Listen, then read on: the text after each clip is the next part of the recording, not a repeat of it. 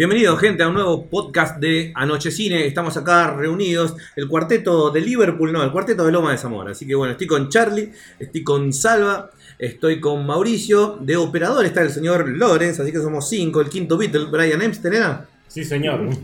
Mi nombre es Dani, así que acá estamos en febrero de este fucking 2022 para un nuevo podcast. Esta vez vamos a reseñar un documental que está eh, en Netflix. En Netflix, exactamente. Que se llama The Dirt, que sería como lo sucio. Lo sucio. Lo sucio, exactamente. Algo así. Pero primero vamos a saludar a la mesa. ¿Cómo te va, Charlie? Muy buenas tardes, Dani. Bien. Buenas, Salva, ¿cómo andás? Muy, muy bien acá, ansioso por comenzar esta reseña para que sea oída por todos. Así que, ¿qué tal, Mauricio? Buenas tardes, gente, ¿cómo están? Ah, está. Parecemos Skinner y el otro. Zorro 1, Zorro 2. Falta que nos hagamos No, la no. seña así, pero bueno, estamos acá. Bien, así que te vamos a contar de qué se trata The Dirt, porque ya es llamativo el nombre de este cuasi documental. Así que, Salva, ¿nos metes en tema? Exactamente, esta producción original de, de Netflix, que incluso causó algún que otro revuelo por las cosas que cuenta y cómo la cuenta, eh, más que un documental, eh, yo lo llamaría lisa y llanamente una película eh, de, de ficción en la Basada que en hechos reales. claro este basado en hechos reales famoso en el cual los propios miembros de la banda Motley Crue eh, cuentan cómo fue el origen de, de su propia banda eh, incluido eh, haciendo eh, hincapié en, en- en todo el aspecto de los vicios y los problemas que había entre ellos, más que quizás de lo, de lo musical. Así que en ese sentido esta película por ahí se distancia un poco de, de lo que podría ser la simpatía de Bohemian Rhapsody. eh, o incluso de, de- de Rocketman, y se centra un poco más en, eh, en- en cómo convivían, cómo se fueron conociendo cada uno de ellos. No es una biopic tradicional. No, digamos. no es una biopic tradicional. Son bastante críticos con ellos mismos, pero no deja de ser una biopic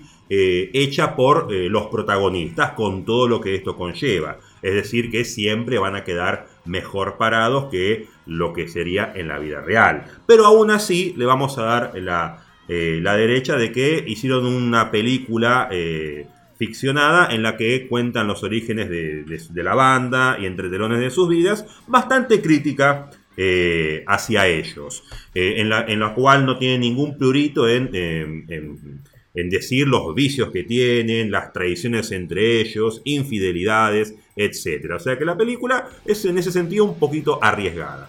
Recalca mucho lo que fue la década de- del 80 y, y el viejo y querido mito de sexo, drogas y rock and roll, digamos. Llevado al extremo en este caso. Eh, sí, sí, totalmente y contado ya desde el inicio de la película, digamos, en la primera escena. Claro, eso en los primeros minutos ya queda ya- ya claro marca mucho eh, lo, lo que es el, el, y- el el- estilo 80. y el tono que va a tener eh, la película y también muy bien representado la, la escena de la música pesada de, de los Estados Unidos, eh, la cual no es lo mismo que hablar de eh, Inglaterra, de los Estados Unidos de la primera mitad de los 80. Los músicos también muy bien caracterizados con su, con, con su personaje, ¿no? Contame, Charlie, ¿qué te pareció esto de Dirt? Me gustó mucho la, la película, eh, lo, lo que dice acá Salva tiene razón. Lo que tiene bueno la película es que está tomado en tono de comedia, ¿no? Pero no deja de, de también tener algo de drama.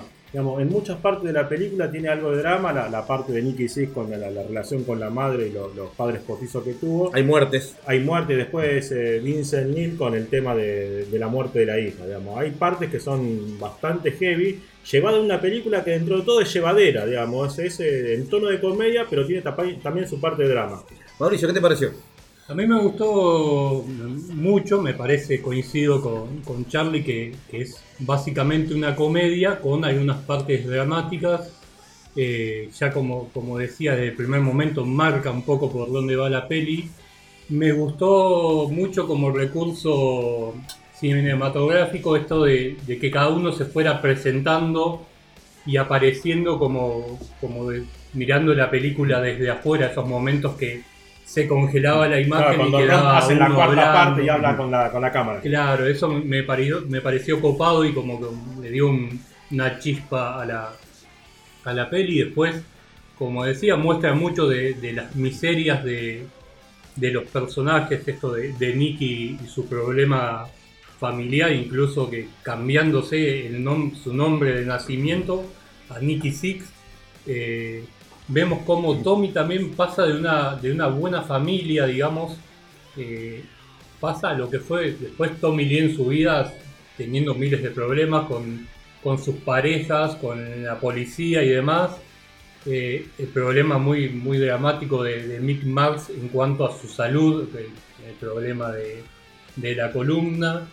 Y Vince Neil, que, que de ser un chico por ahí común, es el que tiene las cuestiones más trágicas porque tiene un accidente de, de auto donde mata a Russell, el baterista de Hanoi Rock, de la banda finlandesa, que marcó el fin de, de una de las dos bandas Que estaba en su mejor momento. más Rock. tal vez el glam, que, que fue cortado ahí y que fue muy inspiracional para Guns N' Roses, por ejemplo.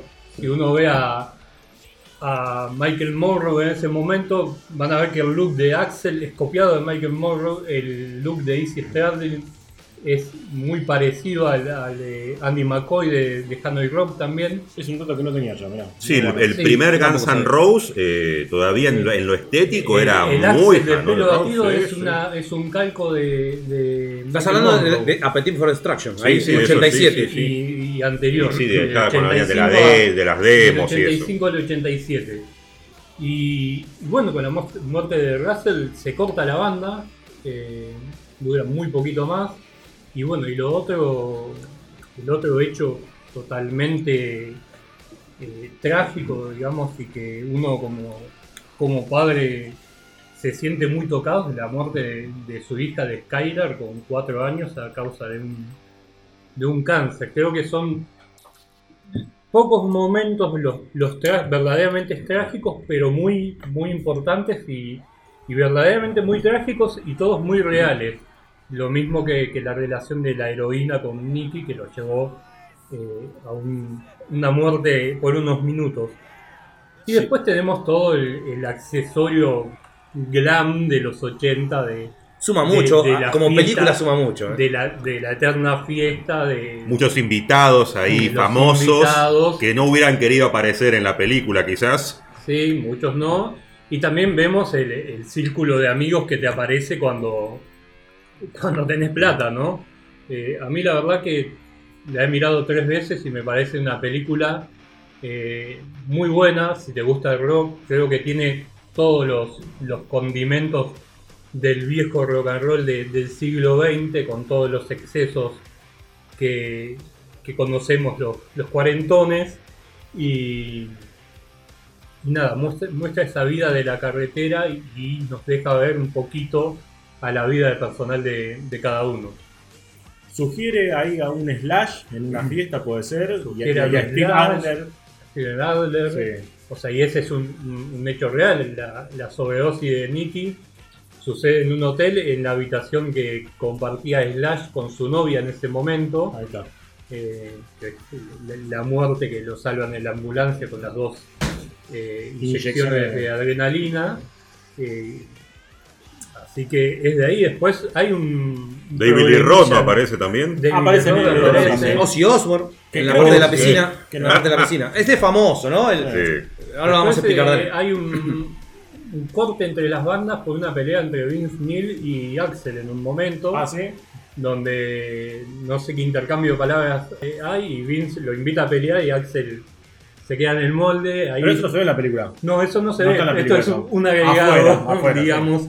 eh, Un dato de color. un dato de color, pero eh, eran muy cercanas eh, al en la primera mitad de los 80 de las bandas. Sí, vamos a decir la verdad que Motley es eh, antecesora a Guns N' Roses.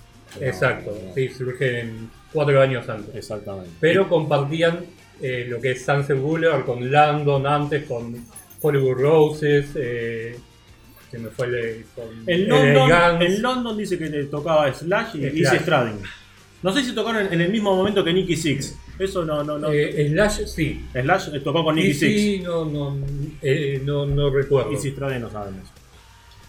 Iba a decir que no, no deja de ser eh, una película basada en hechos reales, pero ficcionado. Digo esto porque de repente si uno trata de seguir la película, la cronología interna, de repente es como que algunos años no estarían cerrando para aquellos que conocen quizás eh, la verdadera historia de la banda. Es como que, como acá decíamos, algunos hechos por ahí se saltean. Sí, hay se- unos saltos temporales Claro, al final. hay unos saltos temporales que de repente como que no estarían cerrando, pero esto es entendible, ocurre en todas las películas que se han hecho de biopics, de tanto de gente de, de todos los ámbitos. Los puristas de Queen saltaron como Pasó, pasó, por, sí, de Bohemia por pasó. eso es muy, es muy común, pero se hace esto en función de, de que la trama sea más llevadera y se logró porque la verdad es que la película se- tiene un visionado muy, lige- muy dinámico, eh, no decae el ritmo en ningún momento, sí tiene, como lo que decíamos hace un rato, los momentos de, dramáticos que me parece que en este caso los de Vince Neil se llevó los peores momentos dramáticos. eh, tiene, tiene dos momentos muy intensos que eh, no es que decae la narración en ese momento, pero sí eh, es como que eh, son un poco fuertes de ver al calor de lo que veníamos viendo de la película.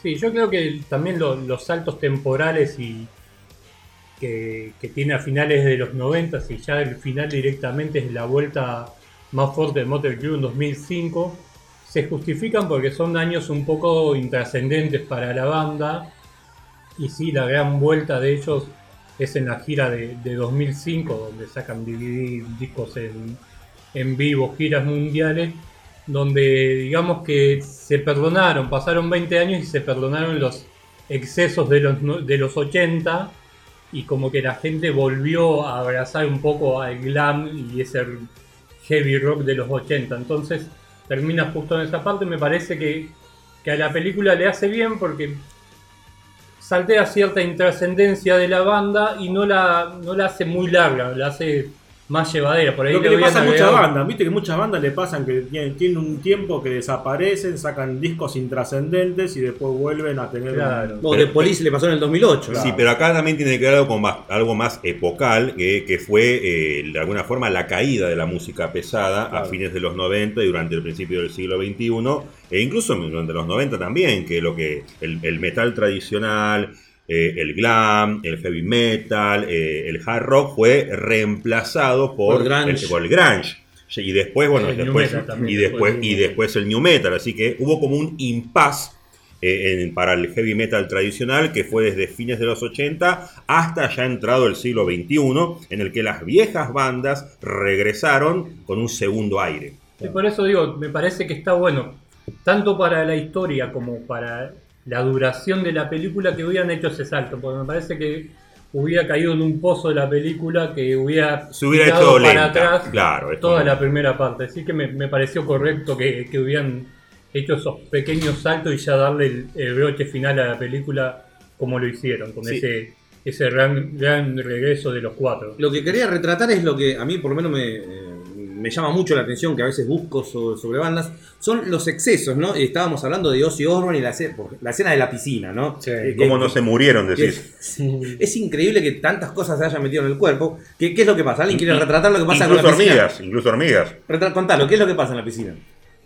En un momento de, de la película vemos a la banda en, en medio de sus giras, en el que justamente fue la, la gira en la que giraron con, con Ozzy Osbourne, que estaba en su peor momento. Otro nenito también, que mamá, ¿eh? de las adicciones, estaba en una. en- como en un balneario, ¿no? Una, una piscina. Una piscina, un Sí, hotel con un piscina, un hotel hotel con está- piscina. Eh, claro, En la eh, eso, en la, en la piscina de un hotel en el que estaba toda la banda ahí tomando sol al costado de la piscina, eso aparece, entra, hace su entrada triunfal Ozzy Osbourne, eh, mostrando bueno, lo- los personajes que era.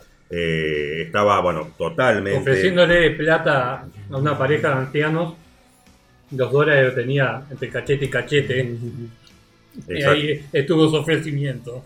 Sí, totalmente eh, bajo efecto de, de- de- de estimulantes, vamos a decir. Durante años estuvo así, eh, ¿no? Sí, sí. era un estado permanente. Él incluso ahora eh, dice, bueno, recientemente dijo que hay años de, de su vida que no los recuerda. Él no recuerda haber girado con, con Black Sabbath en algunos años, ni tampoco haber hecho la- esta gira justamente con Motley Crue, no la recuerda. Dice no haberla recordado. ¿Qué pasó? A ver. En- eh, bueno, en un momento, ¿quién es uno de los miembros de, de, de Motley Crue? Se pone a orinar eh, sobre el suelo y, y Ozzy Osbourne se pone a, eh, a tomarse la, la orina, a la par que cuando ve unas hormigas las aspira como si estuviera esnifando cocaína. Terrible. Es- es- esas partes de, de la aventura de, que cuenta la, la película, de todos los excesos, de romper cosas en los, en los hoteles, que ya sabemos que lo, lo habrá hecho Van Halen, lo habrá hecho otras bandas americanas, más que nada en los 80 que estaba este auge, como dice Mauricio, de que se llegó a la máxima de sexo, drogas, alcohol, rock and roll y, Sí. lo, que- y lo que venga, y, de ahí cómo, más. y cómo Y- circulaba la cocaína. Eso te iba a decir, eh, fue la, la década de, de la aparición el auge de las drogas sintéticas, no nos olvidemos de eso, las dos grandes drogas eh, que han hecho mal en el rock, la cocaína y la heroína, aparecieron durante esa década. Lo mismo que fue el, el LSD en los 60. Claro. Bueno, ellos mismos sobre el final de la película eh, es como que resaltan esto de, de haber llegado a viejos, digamos, después de tantos excesos. Así que ellos mismos se dan cuenta de, de lo afortunado que, que fueron de haber llegado los cuatro. Te hablamos a vos, Mick Jagger y Keith Richards, si lo estás escuchando en este momento. ¿eh? Cada cuánto se hace transfusiones Mick Jagger, dice cada 5 o 6 años, dicen que se hace Como el transfusiones. señor. Burns, que todos los viernes se hace un tratamiento para una, Una semana, semana. más de vida. Como Moria.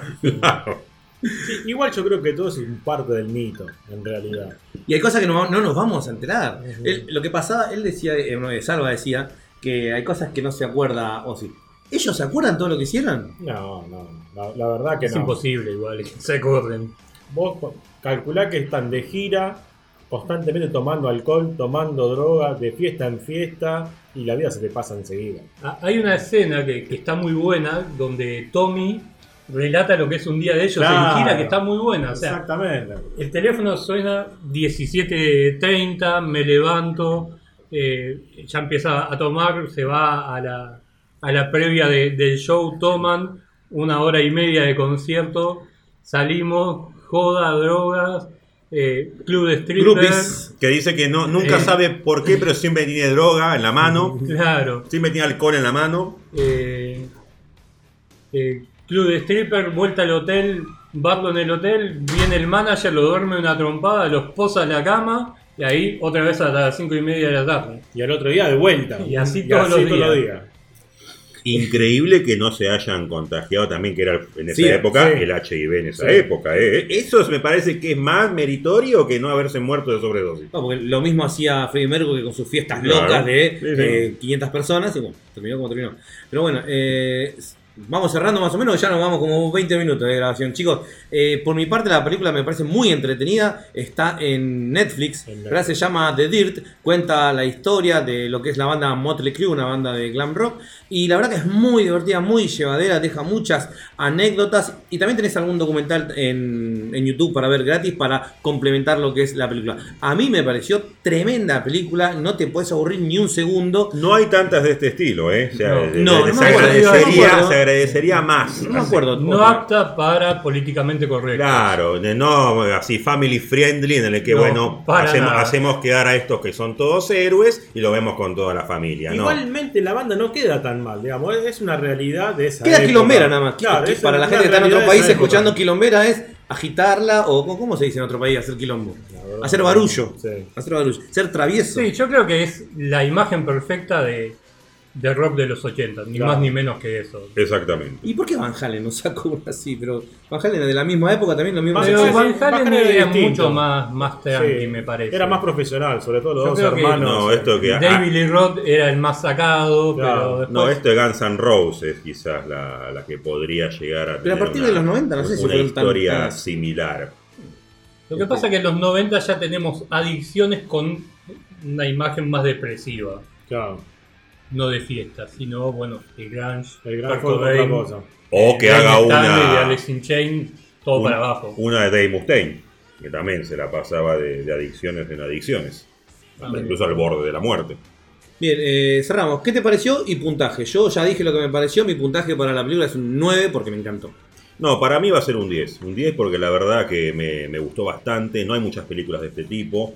Eh, si le pongo menos, eh, es como que estaría invitando a que decir, no, mira, no mires esta, mira esta otra. La verdad que no, la verdad que... 9, no es un mal puntaje. Eh, no, no es un mal puntaje, pero la verdad que la película me, me encantó, eh, se- se deja ver muy fácilmente. Todos los que venimos de- del ámbito rockero y que nos gusta el metal, me parece Queremos que la, algo así, ¿no? la vamos a pasar muy bien viendo esta película, que la pueden ver en Netflix.